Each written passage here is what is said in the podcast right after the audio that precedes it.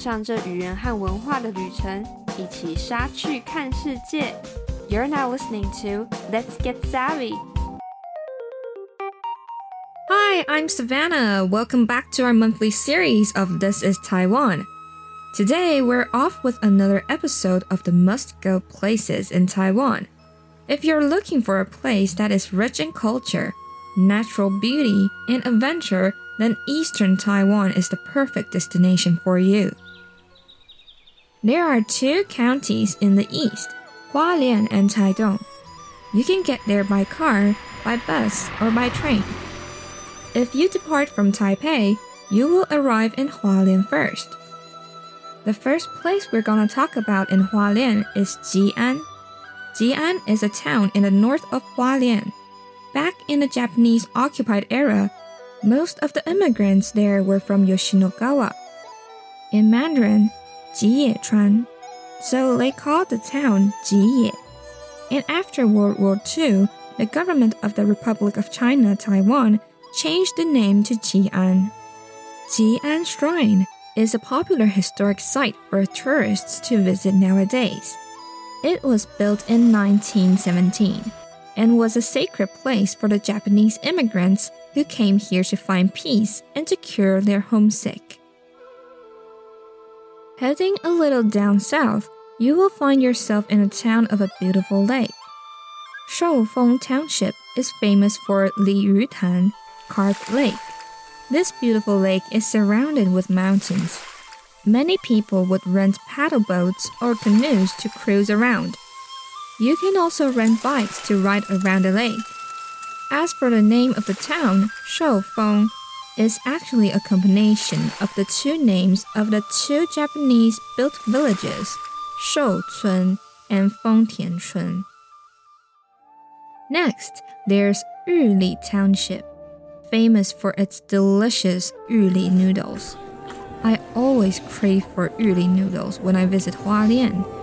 This cuisine may seem just like any other kind of Taiwanese noodles you see in the night markets or the local noodle shops.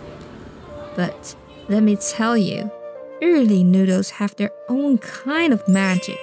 You can order noodles stirred with sauce or served in broth. The broth is made from pork bones and dried shrimp. It is typically seasoned with soy sauce, garlic, and other herbs and spices and often includes ingredients such as sliced pork, bamboo shoots, scallions, and mushrooms. If we keep on traveling south, we will arrive in Taitung. Taitung is known for its breathtaking natural landscapes, rich cultural heritage, and delicious local cuisine. Firstly, we have Sanxiantai, which means Three Immortals Terrace in Mandarin. According to legend, three immortal beings once visited this place and left their footprints on the rocks, which can still be seen today. The three immortals are believed to have helped the local fishermen by controlling the tides and protecting them from the sea monsters. Sanxiantai is also known for its stunning dragon bridge, which spans across the ocean and offers a spectacular view of the coastline. Next, we have Chishang. Chishang is named after a large pond that used to be in the center of the village. The pond was surrounded by mountains, giving it a picturesque and serene atmosphere.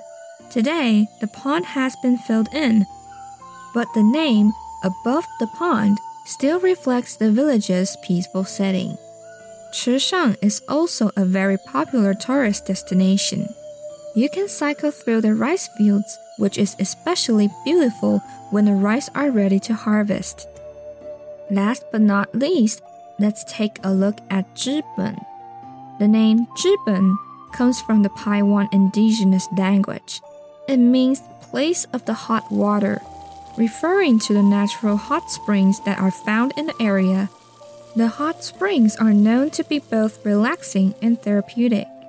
You can also explore the nearby scenic areas, such as Zhiben National Forest Recreation Area, which has hiking trails, waterfalls, and a suspension bridge that offers stunning views of the surrounding mountains.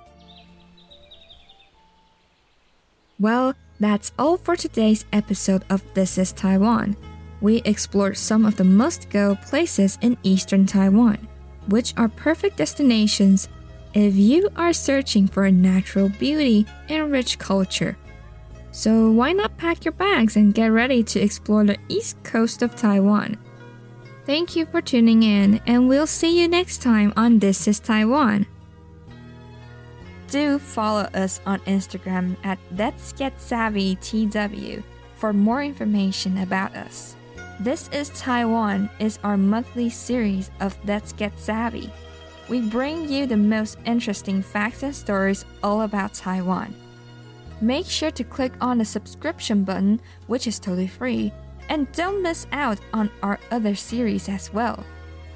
What's New is a series in Mandarin and updates every Tuesday, which summarizes international news. Smart Lingua and Culture Express are also series in Mandarin. Updates are on alternate Fridays. In these two series, we talk about facts and interesting knowledge about languages and cultures around the world. Thank you again for listening to Let's Get Savvy, and I'll see you in our next episode. Bye!